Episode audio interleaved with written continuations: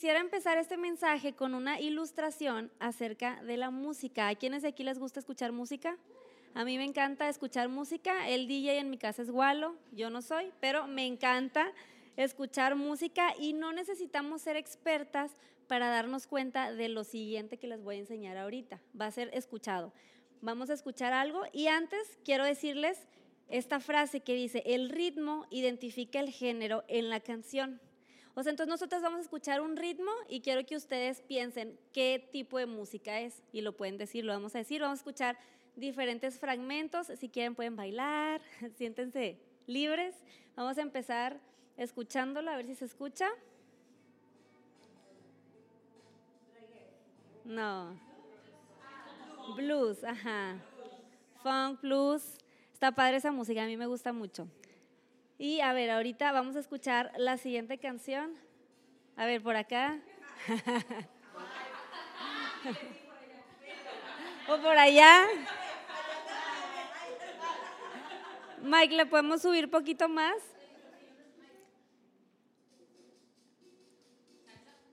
No. Cumbia. ¿A quién le gusta la cumbia? Para que se vaya. Ah,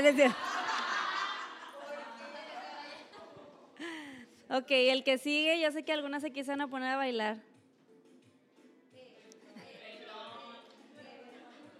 Dije, nada más no les pongo Bad Bunny porque aquí Dani se pone a bailar. Este, ya queda una nada más, un ejemplo, vamos a escucharlo.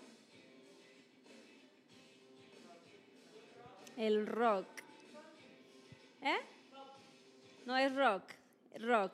Pues estos son algunos ejemplos que les quise poner para que nos diéramos cuenta que aunque no seamos expertas en la música, nos podemos dar cuenta que el ritmo de la música le da identidad a la música. O sea, escuchamos el, el punchis punchis y decimos, a ah, ese es reggaetón. Entonces, sabemos el ritmo le da identidad a la música. Y así como en la música, también puede suceder en nosotras, en nuestra vida.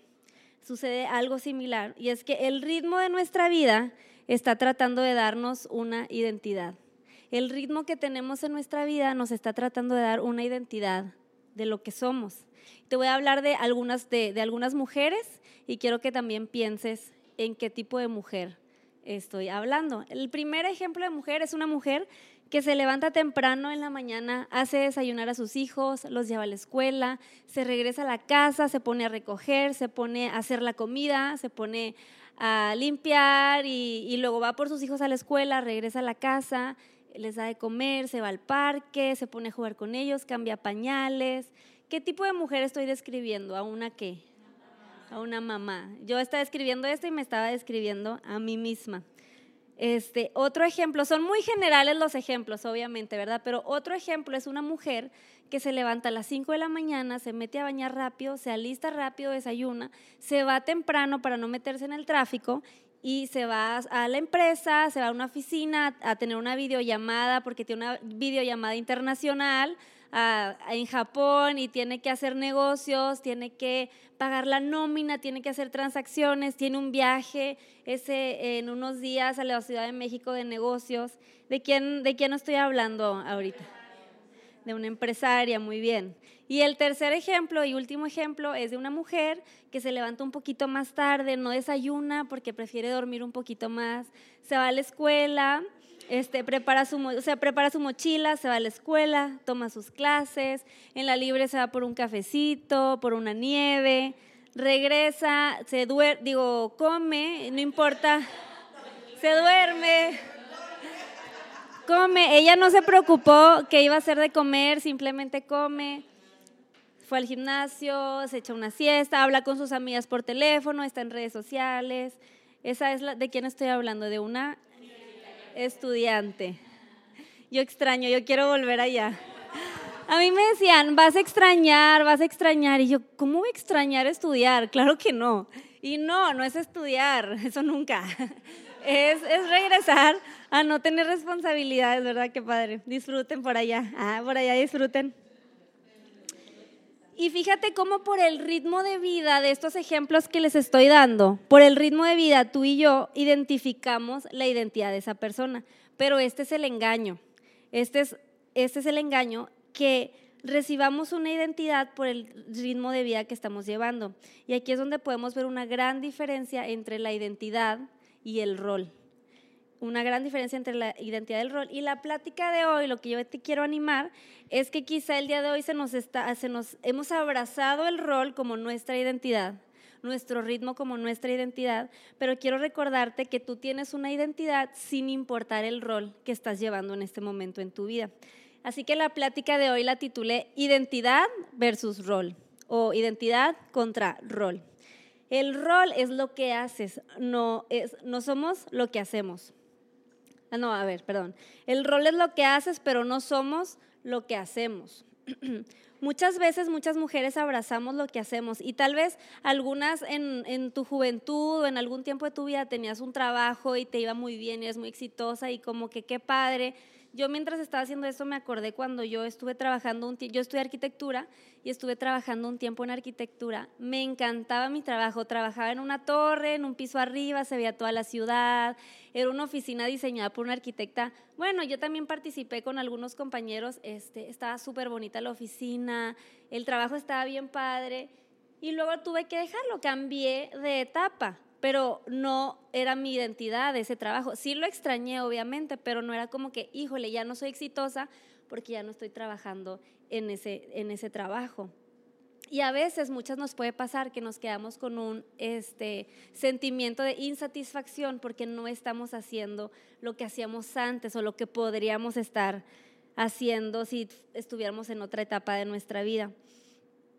Y eh, en realidad la, la, identidad no cambia, lo que cambia fue el rol. Tal vez ya no estás trabajando, ahora eres mamá o, o, alguna otra cosa. Y el riesgo de enfocarnos en el rol es que va a ser una montaña rusa de emociones, porque a veces vamos a estar en nuestro mejor momento, como que qué padre lo que estoy haciendo, y en otro momento ya no, porque nos estamos enfocando en el rol. Y y también estaba pensando como algunos ejemplos, porque dije, bueno, va a haber de diferentes edades, va a haber estudiantes y les quería platicar también en esto de la identidad. Cuando yo estaba en prepa, yo estaba en el, en el, en el fútbol, en el representativo de fútbol, soccer. Y, este, y pues no, no, no era tan buena, ¿verdad? Yo, estaba en la banca y yo me acuerdo que un entrenador me dijo, oye Andrea, es que hay más deportes, no quieres practicar otra cosa. O sea, me lo dijo en buena onda y yo, si mi identidad hubiera estado en lo que hacía, me hubiera agüitado mucho, me hubiera, o sea, qué feo que un entrenador le diga eso a una niña de, pues no sé, a una chava me hubiera agüitado mucho, pero yo pues en realidad lo que a mí me gustaba del fútbol era que estaba con mis amigas, me estaba divirtiendo, pero eso no era mi identidad, no era, o sea, lo que hacía no era lo que me daba la identidad. Porque si empezamos a ver lo que los demás dicen de, de los roles, si no, si no estamos haciendo lo que la sociedad dice como exitoso, pues nos vamos a sentir no, no exitosas.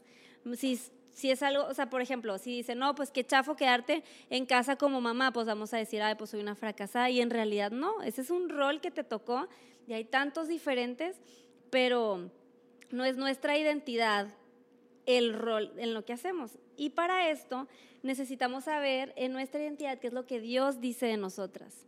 Y quiero que te preguntes qué es lo que Dios dice de mí. Y quiero que leamos algunos versículos, yo aquí se los voy a leer. En 2 de Timoteo 1:7 dice: porque no nos ha dado Dios espíritu de cobardía, sino de poder, de amor y de dominio propio. Hay ocasiones donde nos sentimos pues cobardes o estamos pasando por tiempos difíciles y es recordar lo que Dios dice de, de nuestra identidad. Él te ha dado un, un espíritu de poder, de amor y de dominio propio. Y luego, 1 Timoteo 4:12 dice, para las jóvenes, no permitas que nadie te subestime por ser joven. Sé un ejemplo para todos los creyentes en lo que dices, en la forma en que vives, en tu amor, tu fe y tu pureza.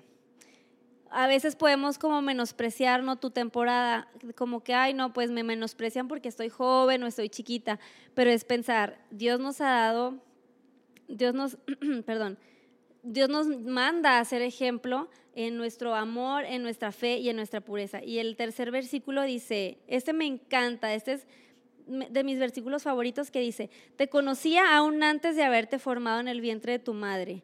Antes de que nacieras te aparté y te nombré mi profeta a las naciones.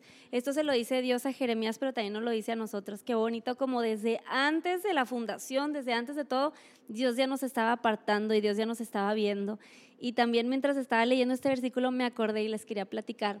Iba con Ari en el carro ayer o antier, hace unos días y le estaba diciendo que íbamos a ir a, no tiene nada que ver con, con esto, ¿verdad? Pero se me hizo bien bonito.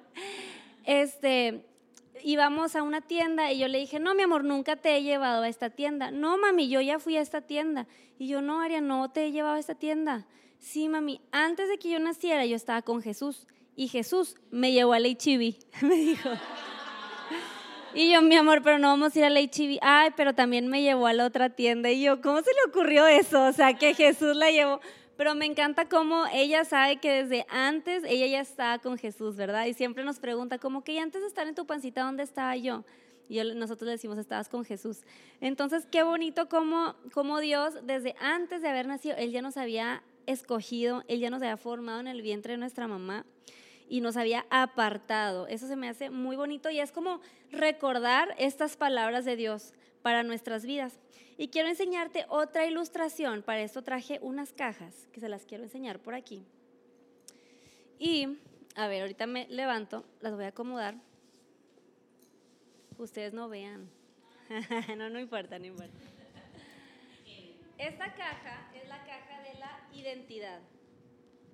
En esta caja es nuestra identidad y aquí es donde todas sabemos que somos hijas de Dios. Es la identidad de que, que, Dios nos ha dado. Él nos creó, Él nos formó. En esta caja tenemos lo que no cambia. ¿Qué no cambia? Pues que yo soy Andrea, mi ADN ese no cambia. En la casa en donde yo nací no cambia. Esto es como lo que, lo, lo principal en mi vida.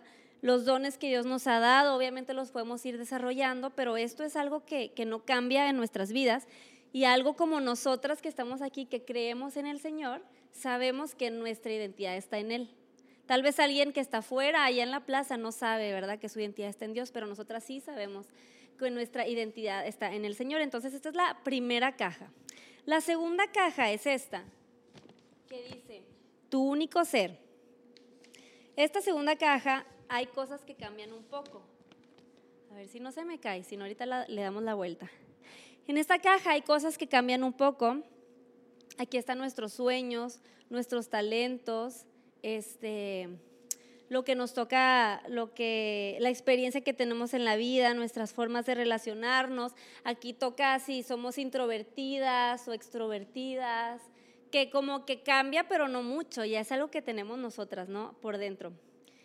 Este, esta es nuestra identidad visible, cómo nos ven los demás, tu único ser cómo somos conocidas por otros y la manera en la que nos describen. Esta es la segunda caja. La tercera caja es esta y es la caja del contexto. A ver si no se cae, si no le damos la vuelta.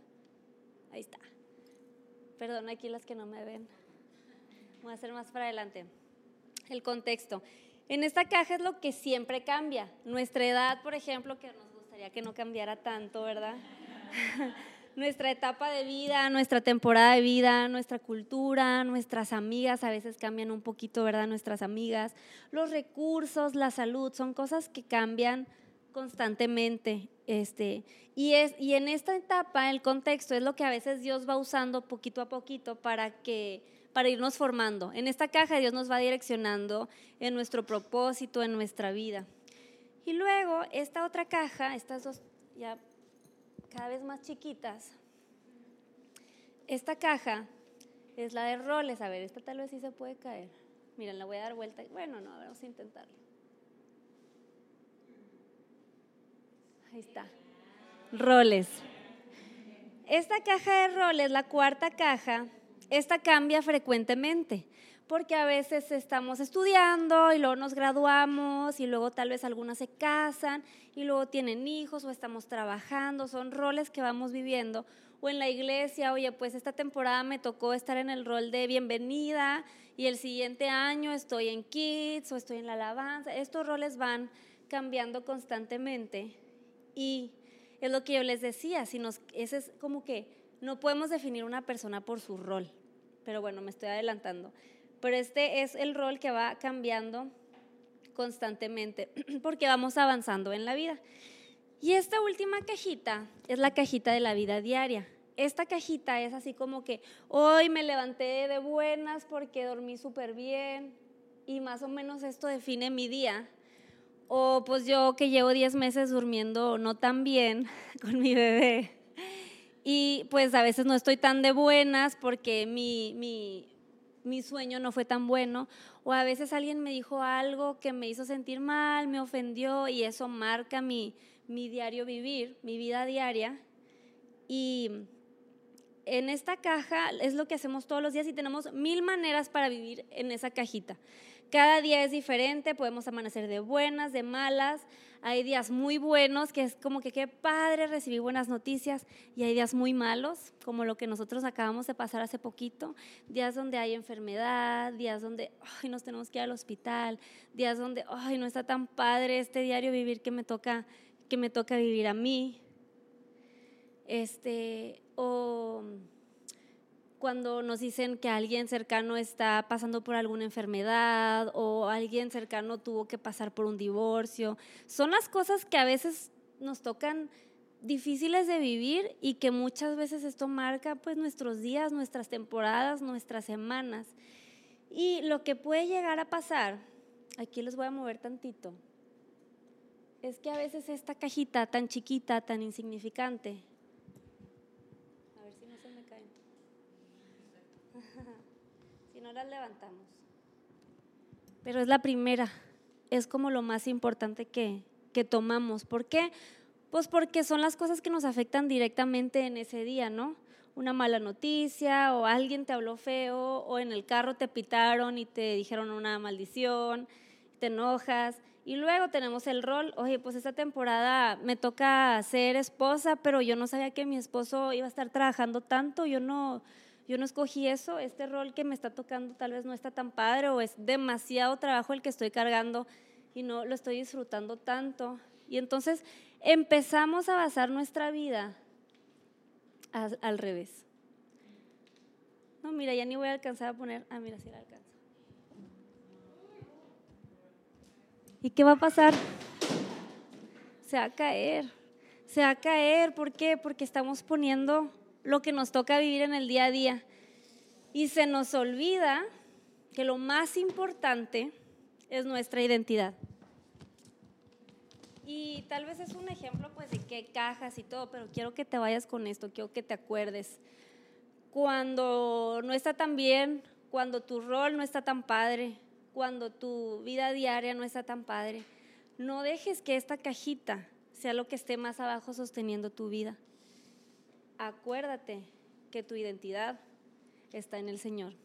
Y en medio de todo, Él está con nosotros en, nuestro, en nuestros momentos buenos y difíciles, pero obviamente los momentos buenos, pues ahí está bien padre, ¿verdad? Y claro que sí, mi identidad está en Cristo, pero luego cuando vienen cosas difíciles, es cuando se nos olvida y empezamos a moverlo todo. Pero quiero que nos Vayamos esta noche recordando, mi identidad está en Él, lo voy a poner tantito para poderlas ver a todas.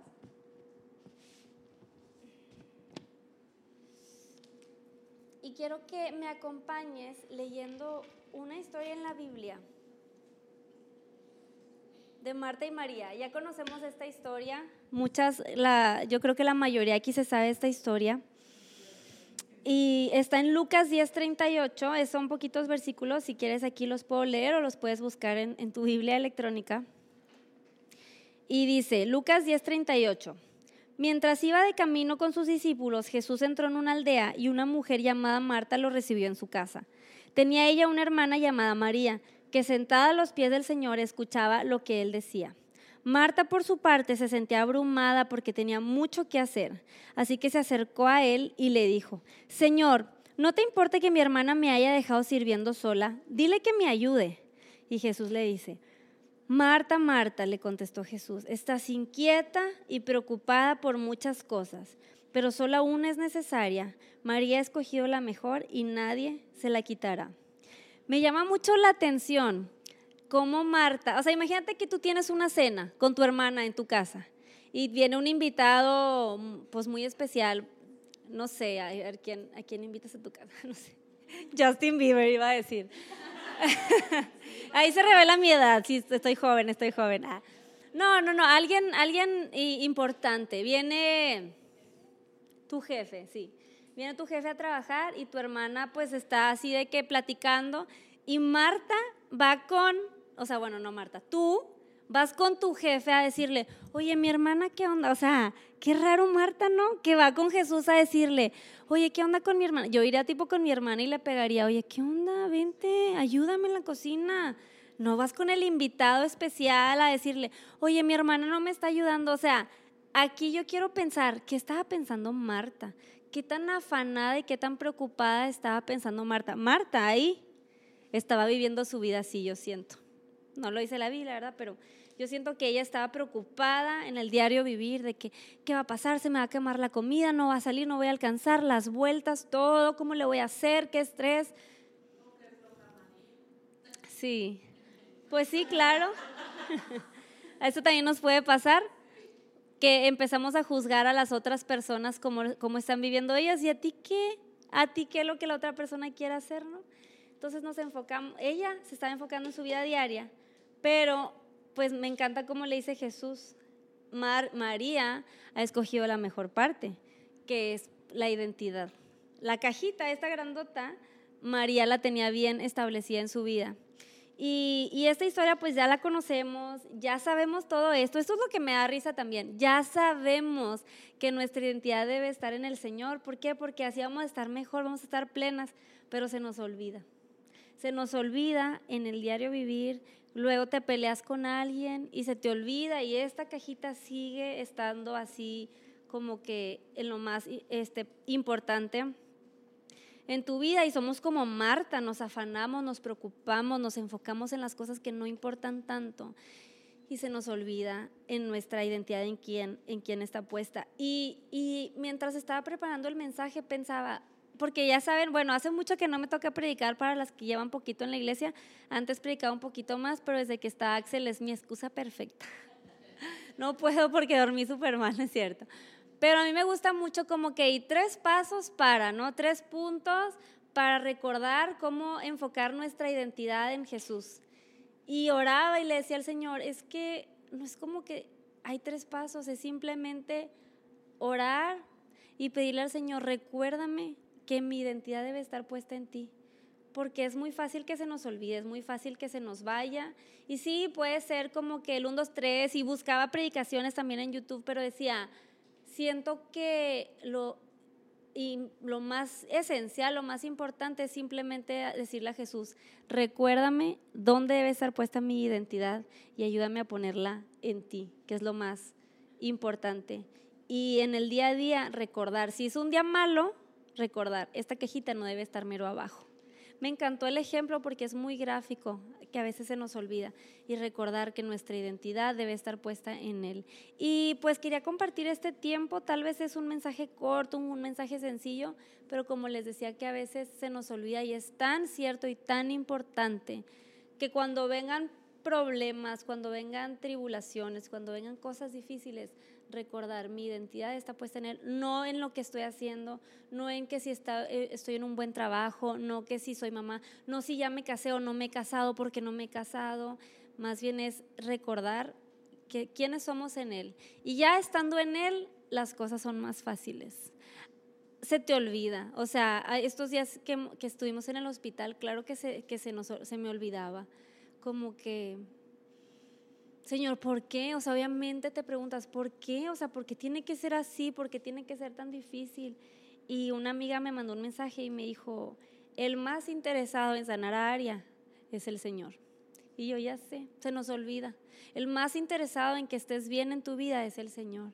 El más interesado en que recuerdes que tu identidad está puesta en Él es Él, porque sabe que es lo mejor para nosotras. Entonces, simplemente quería recordártelo, platicarlo y que podamos terminar este tiempo orando juntas y, poniendo nuestras vidas en manos del Señor, recordando que Él, Él tiene nuestras vidas en sus manos.